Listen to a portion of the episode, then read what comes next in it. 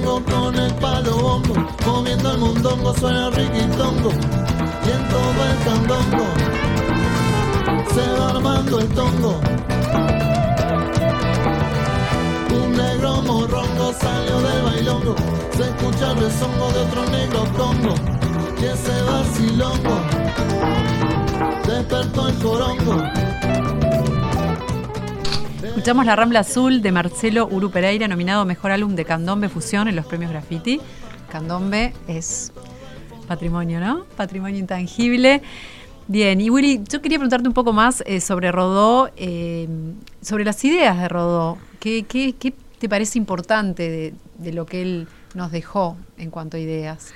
Sí, yo creo que Ariel es muy importante en el sentido de que sintetiza eh, algunos conceptos que, que, son, serán el eje del pensamiento de Rodó.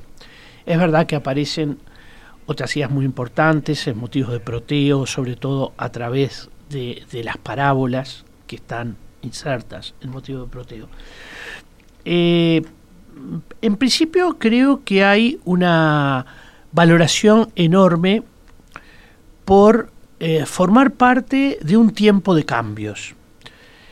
Rodó eh, es un individuo que cree en la evolución, el cambio, y digo la evolución porque hoy es una palabra un poco más cuestionada, pero en su momento nadie cuestionaba la idea de evolución. Pensemos que Rodó convive con la fuerza de un positivismo que tenía una fe inquebrantable en las ciencias, en, el conocimiento objetivo, en la razón, en, el valor de lo empírico.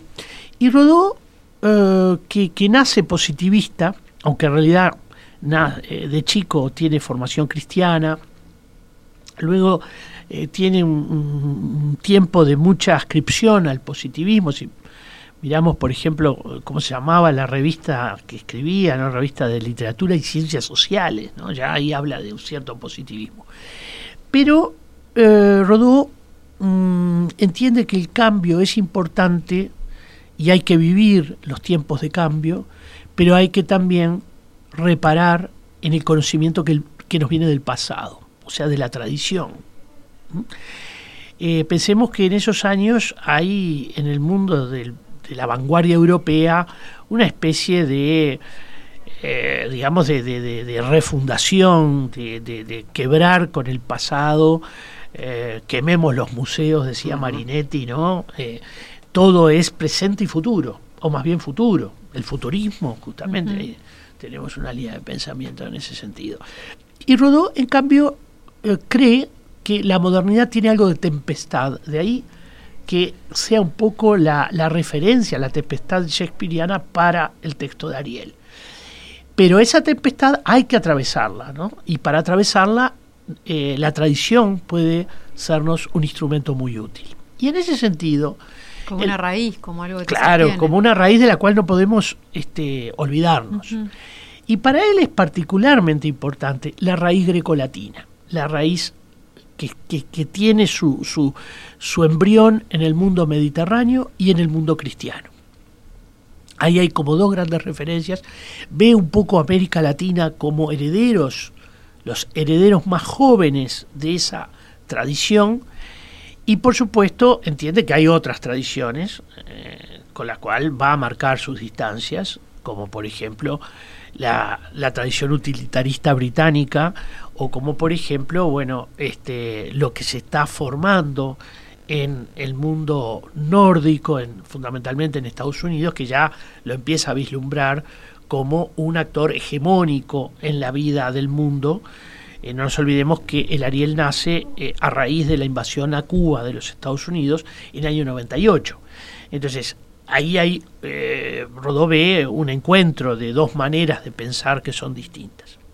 Y por otra parte, y, con esto voy a cerrar, por lo menos el, el, pensamiento de Rodó que más tendría que ver con esta dimensión patrimonial, en esa valoración de lo clásico, del mundo antiguo, hay una supervaloración, decía, del arte clásico. Rodó era un ascripto al clasicismo, eh, y cree que la formación en el mundo clásico va a permitir también una formación eh, mayor como personas. Este, y en este sentido eh, va a seguir líneas de pensamiento que ya están en los antiguos, en Platón, pero también en Schiller, por ejemplo, autores más cercanos, donde Rodó plantea que saber distinguir lo, y lo dice aquí sí este, textualmente, saber distinguir lo feo de lo hermoso es un gran paso para poder distinguir lo bueno de lo malo. O sea que el, conocimiento estético puede ser importantísimo también para discernir o diferenciar el pensamiento en el campo ético. O sea, eh, hay entre estética y ética una relación muy fuerte.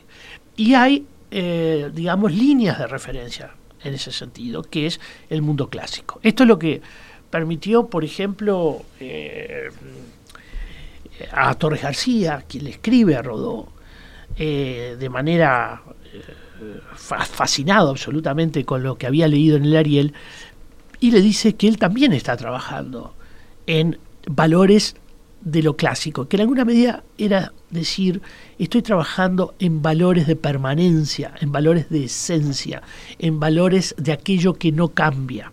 El mundo en ese entonces está cambiando radicalmente. Y no es justamente el amor a la dinámica, el amor a las transformaciones, al cambio mismo, sino en, ese, en esa tempestad de transformaciones encontrar aquello que permanece, aquello que es más esencial. Esto va a estar en el, en el pensamiento también de Rodó, y por supuesto, eh, también Rodó, al igual que Henri Bergson, va, va, a entender que la evolución, que es un hecho ineludible, que todo va hacia un camino casi en forma teleológica, hacia un estado mejor, sin embargo, esa evolución puede ser gobernada, puede ser inducida, conducida por la humanidad. Es decir, no es una, como planteaban los positivistas, como podría plantear Darwin o podrían plantear eh, Spencer, por ejemplo, eh, la evolución es irremediable, no podemos hacer nada, todo está determinado. Rodó creía que el hombre podía incidir en ese cambio. Y de ahí la importancia del valor de las ideas para Rodó. Por eso creo que la consigna este año está muy bien. Las ideas cambian el mundo, es precisamente eso, la idea de que eh, con imaginación, con eh, construcción de ideas podemos perfectamente cambiar lo que aparentemente parece inevitable. No nos olvidemos que Rodó llega a Europa en el año 17, eh, plena guerra, plena Primera Guerra Mundial, muy cerca del horror que fue la Primera Guerra Mundial.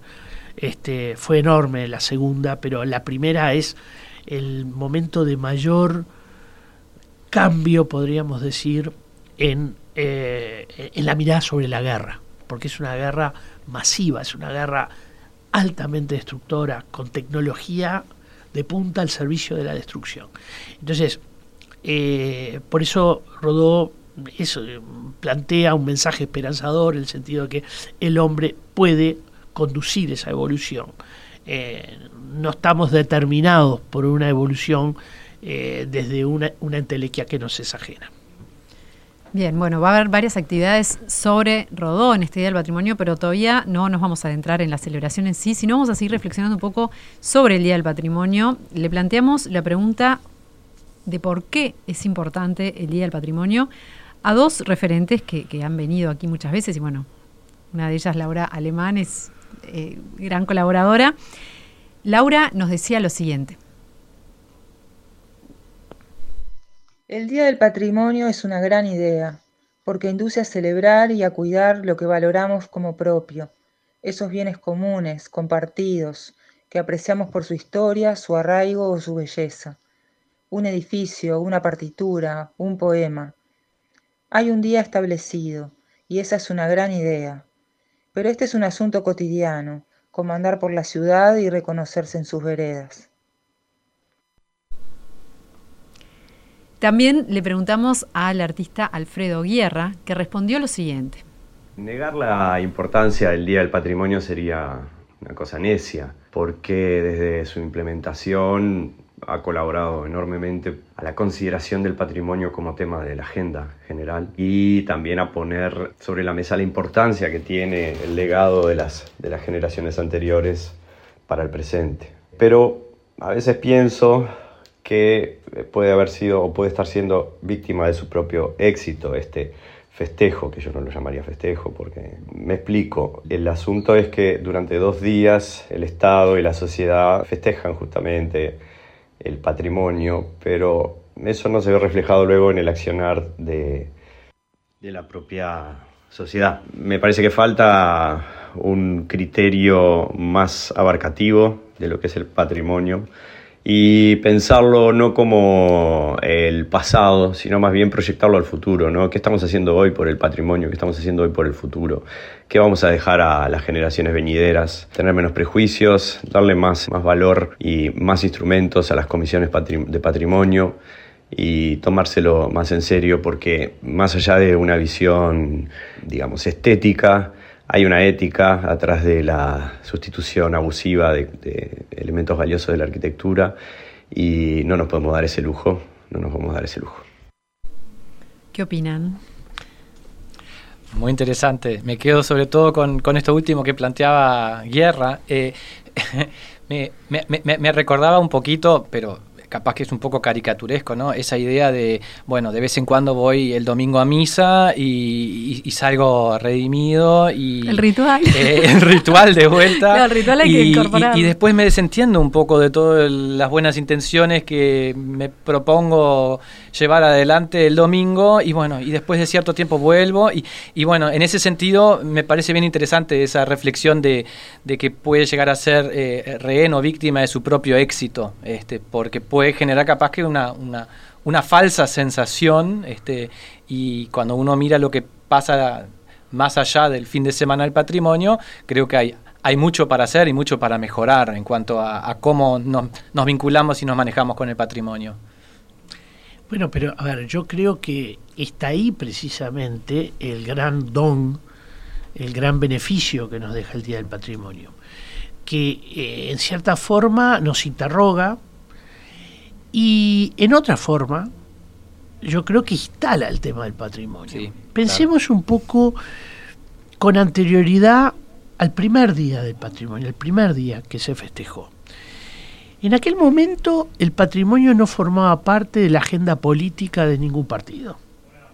En aquel momento se demolían bienes y muy poquitos, casi una élite cultural, hablaba en forma de preocupación sobre lo sucedido. Miren lo que pasa ahora. Tuvimos recientemente esta casa que se, eh, se comenzó a demoler, está parada creo en estos momentos la demolición, pero se empezó a demoler en la calle Roque Graceras. Ay, la vi anoche, me dio una tristeza. Muy triste, una imagen muy, muy triste. la miraba y decía, yo no, me dio lástima, es una casa hermosa, justo pasé caminando y vi sobre todo porque además es el elemento caracterizador de la cuadra. Con árboles, todo, bueno, el jardín mismo, sí. Todo, los, no sé, los bordes todos labrados, no sé, hermosa, ¿no? Sí, muy, muy interesante ejemplo, y sobre todo por su valor urbano. Eh, bueno, las redes explotaron. Sí. Todo el mundo saltó eh, llevó a la Intendencia a, ver qué pasó, por qué cayó una cautela. Eh, bueno, eso yo creo que eh, tiene una explicación en gran parte en el Día del Patrimonio. Entonces, sí, por supuesto que hoy no somos todavía el caso de algunas sociedades europeas que son mucho más conscientes todavía de lo que somos nosotros. Pero hoy somos mucho más que lo que éramos antes del primer día del patrimonio.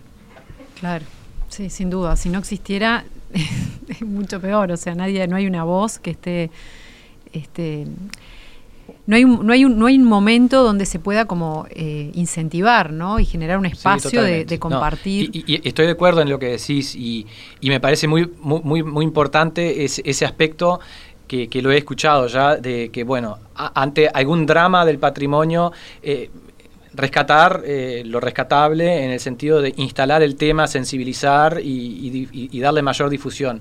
eh, me pongo en el lugar también de lo que de lo que reflexiona Guerra y, comparto también en el el espíritu de que bueno tenemos que ser críticos con nosotros mismos y, no alcanza. O sea diría bueno puede y debe rendir más este, en ese sentido nuestra sociedad con respecto a, cómo maneja el patrimonio y creo, ¿sí? creo que mm, eh, debemos todavía aprender más de algunos actores que en otros campos lograron generar una conciencia mayor. ¿no? Por ejemplo, en el campo ambiental. Eh, en el campo ambiental eh, ha habido toda una, una carrera con errores, con, con, éxitos, con, con aciertos este, y con grandes desaciertos también. Pero bueno, empezaron antes en el mundo entero empezó antes la preocupación por el, por el ambiente y bueno, hay estrategias que son muy interesantes. Eh, por ejemplo, los ambientalistas se han, eh, han considerado que es necesario medir, utilizar indicadores objetivos para saber si hay o no hay contaminación, para saber si, si todo está funcionando bien o todo está funcionando mal. Bueno, en ese sentido yo creo que desde el patrimonio también necesitamos trabajar más eh, con indicadores objetivos, ¿no? mostrar eh, fenómenos que han cambiado, algunos para bien, otros para mal, y yo creo que hay que aprender de ellos. Claro. ¿Es lo mismo la celebración del Día del Patrimonio? ¿Es lo mismo? ¿Significa lo mismo? ¿Se da de la forma parecida en el interior que en la capital? Bueno, acá Cristian es del interior y capaz que puede explicar su, su propia experiencia. En... Yo mm. creo que eh, empezó como un fenómeno montevideano, la prueba está que el primer día del patrimonio fue en Montevideo, pero poco a poco se ha ido incorporando este, el interior con mucha fuerza, los, demás departamentos con muchísima fuerza. Este año, por ejemplo, eh, Maldonado llama la atención, realmente hay una actividad eh, enorme eh, y, bueno, es un indicador de que hay momentos en que yo recuerdo Rivera ha tenido un, un gran protagonismo, Colonia lo ha tenido en otros momentos, hay departamentos que son un poco más rezagados, podríamos decir, con una, dos, tres actividades o menos a veces. Este, pero bueno, yo entiendo que lo que es importante es que todos los departamentos trabajen con sus comisiones de patrimonio, con las intendencias, en una actividad que sea cada vez más rica, ¿no? A mí como eh, ciudadano del interior me sigue dando la sensación de que es más capitalina que, que nacional. Eh, pero capaz que ahí también estoy un poco condicionado por, por lo que yo conozco, que no es todo el interior, sino más bien el litoral y concretamente en Salto. Me pasó ahora hace poquito en el marco de, de un curso por Zoom de una licenciatura de la Regional Norte, que pregunté acerca de qué pensaban hacer y el 100% de los estudiantes que estaban presentes en ese Zoom no sabían qué era el Día del Patrimonio. Mm. O sea, no, no tenían conocimiento de la existencia del Día del Patrimonio. Increíble. Gente de 20 años, 19, 20, 21 años. Me sorprendió un poco porque creo que a nivel mediático está muy instalado, muy presente. Sin embargo, bueno, tal vez no es una muestra representativa, pero gente universitaria en Salto no tenía claro vinculadas a lo que es el Día del Patrimonio. Eso, eso me llamó un poco la atención. Las muestras que se hicieron en el año 2007-2008 que yo refería hoy, decía que en términos etarios es, eh, digamos, la edad del medio, o sea, de los 40 años, la que más asiste. Yo tenía la impresión al revés, que era que el Día del Patrimonio tenía mucho de eh, sectores de grandes, ¿no? con, mucha edad que participaban. Sin embargo, el, dominio era de gente, eh, digamos, entre 30 y 50 años, este, la que, la que tenía mayor presencia. Ah, pero eso, si, si a simple vista, Willy, eh, basta recorrer acá Montevideo y, ves realmente un clima muy, muy familiar. O sea, eh, ese público me parece que, apuntala muchísimo y, y, acompañado además de niños este, que, que, se ven por, por todas partes. O sea, capaz que lo que está pasando es que eh, el público en el rango entre los 20 y 30, este, no sé, no se siente no se siente involucrado o, bueno, no, realmente no sé, pero me sorprendió, me sorprendió mucho eh, esa, esa respuesta de, de, un grupo este, importante de, gente que estaba convencido de que, iba a recibir por respuesta eh, distintas sugerencias, distintas ideas, distintos planes. No, no había planes porque no había conocimiento del Día del Patrimonio. Vamos a ir después del corte a ver las novedades para este año, ahondar un poquito más en esta edición, pero antes quería leerles un mensaje que, ay, se me fue, acá está, de Mercedes, que dice, me hablaba sobre eh, la propia casa de José Enrique Rodó, si la conocíamos en la calle 33. Sí, que es... Entre Buenos Aires y Reconquista. Que es, por cierto, una, deuda importante que tenemos, que está en muy mal estado y que eh, está proyectado allí un plan de viviendas. Eh, hemos estado hablando con la eh, ministra de Vivienda para ver de qué manera conciliar la actividad de vivienda con una área expositiva, con un carácter distinto, más próximo a la calle. Es una vivienda bien interesante, una obra eh, podríamos decir, de la primera década del siglo XX, con unos componentes Art pero que ha tenido décadas de maltrato y que, bueno, una operación de rescate allí es una operación realmente costosa, pero creo igualmente necesaria. Bien, vamos al corte y ya venimos. Azúcar, donde al aire quema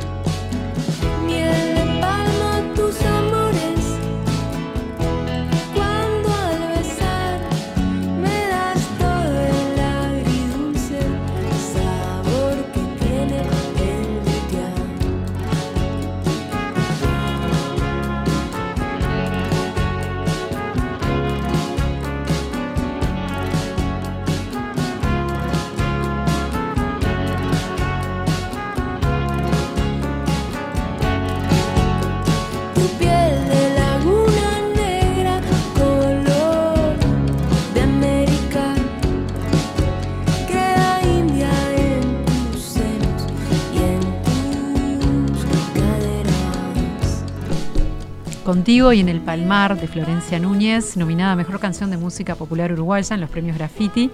Y bueno, vamos a ver cuáles son los puntos altos de esta edición. Willy, contanos. Bueno, yo creo que los puntos altos siempre depende de, cada una de las personas, ¿no? Bueno, pero si, si te pregunto off the record, ¿a, dónde, no puedo dejar de ir? Hmm, a ver. Y lo compartís con eh, todos. Yo creo que mm, yo tampoco soy una persona, digamos, que, que ande en la elección de muchas otras, ¿no? Este, hay algunas cosas que yo entiendo que son realmente muy buenas y que realmente eh, quizás no las no las pueda ver este, en otro momento, ¿no? Por ejemplo, Casa Colel. Casa Colel, que es un una iniciativa, eh, digamos, de, un grupo de personas que mm, entre las que está, este, mm, bueno, por ejemplo, Josefina Pesino, este, que lleva adelante un trabajo realmente muy interesante sobre la obra de este ceramista eh, y que es un museo, un pequeño museo que está ubicado eh, en la calle Durazno, esquina Yaro, eh, y donde uno puede ver justamente una gestión de museo privado con muy pocos recursos, donde es eh, importante ver el, el esfuerzo permanente que allí hay y la calidad de lo que, de lo que está expuesto. ¿no? Por citar un ejemplo que no es de los eh, ejemplos más notorios. Pero es de- una joyita eso, ¿no? Sí, Porque sí, la cerámica realmente. es impresionante. Eh, bueno, Colel fue un ceramista excepcional, con mucha influencia Torres Garciana, también con mucha influencia de Picasso, eh, y que, bueno, en esa esquina uno se encuentra con eso, y eh, ese día hacen actividad de taller con los niños. Eh, es una visita que vale la pena, yo le propuse a Ana Ribeiro, su secretaria del Ministerio de Educación y Cultura, que en su recorrido lo incorpore porque ella es una fanática de, de- de la cerámica y entonces dije, con seguridad esto te va a impactar. Buenísimo. Em, bueno, hay también muchas exposiciones sobre José Enrique Rodó. Hay una en el Archivo Nacional de la Imagen y la Palabra, ¿no? Exactamente, que va a ser, eh, yo ya puedo adelantar, una exposición excepcional, donde muestra justamente a Rodó con su ciudad, su ciudad, la ciudad que le tocó vivir, y bajo la impronta de un gran fotógrafo como fue Fitzpatrick, que fue un, un fotógrafo inglés que, bueno, hizo grandes retratos y por supuesto excelentes tomas de Montevideo. También en la biblioteca hay una muestra. Sí, también hay una biblioteca sobre Rodó y sobre la bibliografía de Rodó eh, con fotografías en la biblioteca y hay también una interesante, yo diría, exposición pequeña pero valiosa de autores de la época de Rodó, de los tiempos de Rodó, eh, y un, bueno, se puede ver allí uno de los mejores retratos que se le hizo a este pintor eh, por parte de Bartol. Bartol fue un artista ruso que vivió en el país, un gran retratista, y se va a exponer toda la restauración de esa pieza, que fue también una tarea que el taller de restauración de la Comisión de Patrimonio llevó adelante en estos últimos meses. ¿Qué va a haber en Salto? Mira, antes de ir a Salto, mirando acá. ¿Algo que viste la que te revista, llamó la atención? Yo iría a Arroyo Seco a ver la, la iglesia que está en Tapes y Jujuy. Eh, tengo entendido que había estado, eh, había sido restaura fue restaurada o está en, en plena restauración.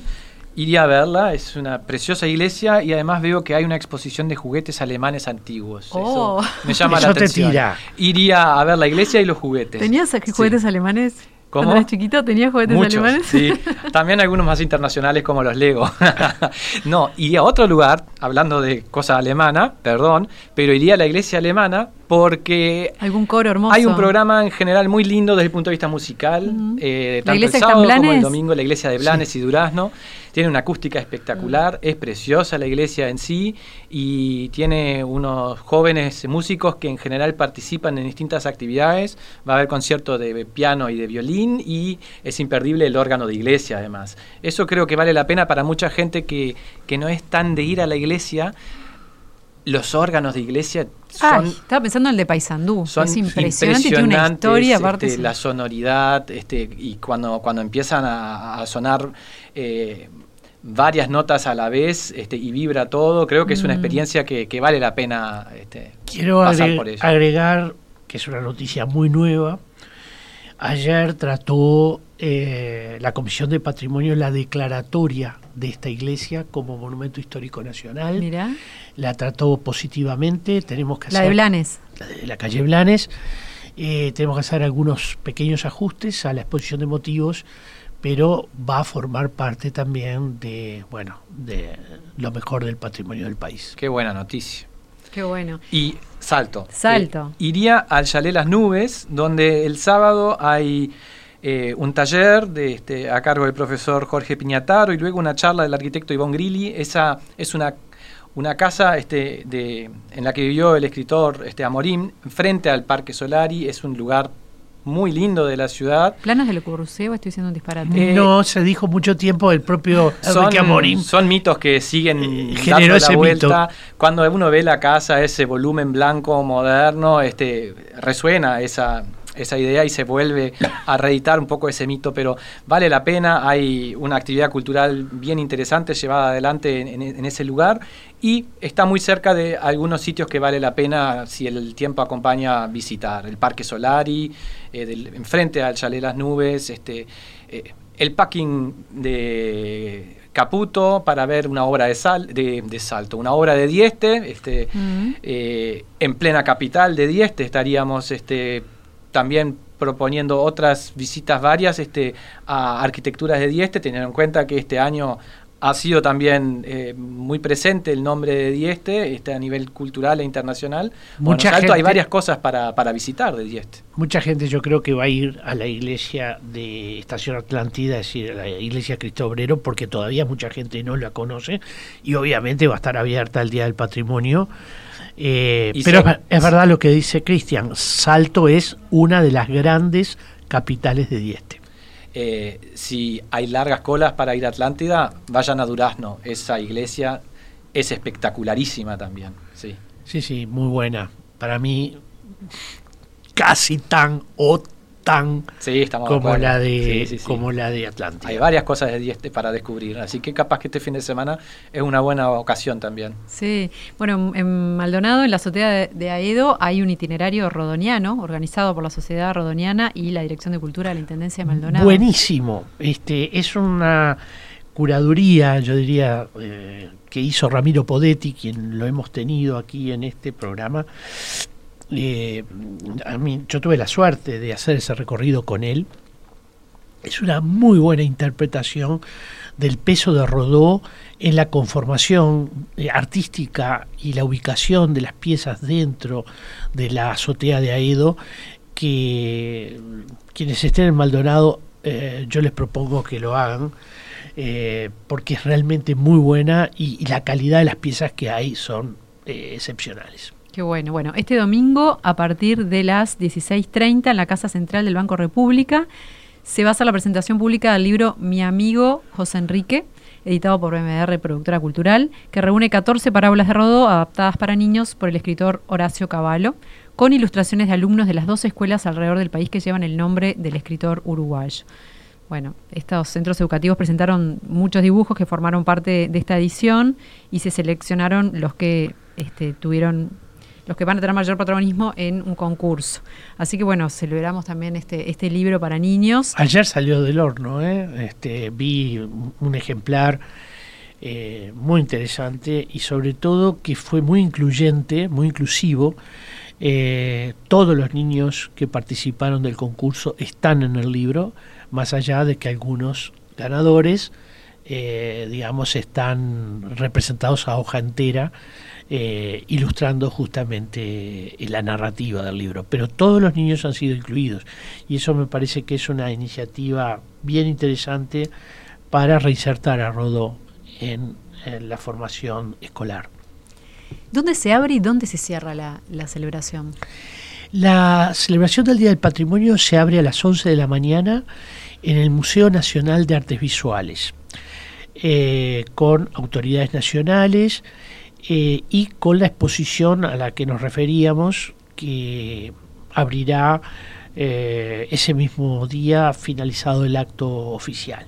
Y se cierran Canelones, en el departamento, perdón, de Canelones, en la ciudad de Santa Lucía, en la Quinta de Rodó precisamente, tal como se ha planteado en esta administración, el Día del Patrimonio se abre en Montevideo, pero se cierra en el interior. El año pasado cerró en 33 porque Quintela, eh, que era el homenajeado, Manuel Quintela, era de 33. Eh, este año se cierra en Santa Lucía porque allí está, eh, yo diría, la más importante el- arquitectura en vínculo con Rodó. Eh, ¿Es linda la casa? Sí, es una quinta de patios realmente muy interesante, eh, que es un centro cultural, funciona muy bien, y allí van a ver eh, autoridades nacionales, va a estar el ministro de Educación y Cultura, y va a estar eh, también, eh, obviamente, el, el intendente Yamandu Orsi. Y en el cierre van a anunciar quién va a ser la próxima persona Sí. que van a reconocer para el año que viene, ¿no? Que van a elegir para celebrar el Día del Patrimonio. ¿Va a ser una persona o va a ser un tema? No, no, siempre es una persona, eh, está bien lo que decís, en algún momento fueron temas, pero en esta administración van a ser personas. eh, y ese día efectivamente el ministro anunciará cuál es, eh, qué- eh, qué nombre lleva el Día del Patrimonio de la edición 28, o sea, la edición del año que viene. Bueno, pero alguna pista, algo. Nombre no puedo dar, pero puedo decir que, que es una mujer. Bien. Será una mujer eh, la que dará nombre a ese Día del Patrimonio. Bueno, ya saben, están invitados entonces todos a ir a visitar los distintos lugares, a celebrar el patrimonio, interiorizarse y entender que esto es para todos los días, no para solamente para un fin de semana. Y bueno, muchas gracias Cristian por haber venido. Y Willy, nos vemos acá en una semana. Y el jueves que viene, como siempre. Jueves que viene nos volvemos a encontrar aquí en Paisaje Ciudad. ¡Viva la radio! Paisaje Ciudad. Un programa dedicado a la cultura urbana. Conduce Malena Rodríguez. Participa William Ray Ashfield. Todos los jueves a las 14 horas con repetición a las 21. En Radio Mundo 1170 AM.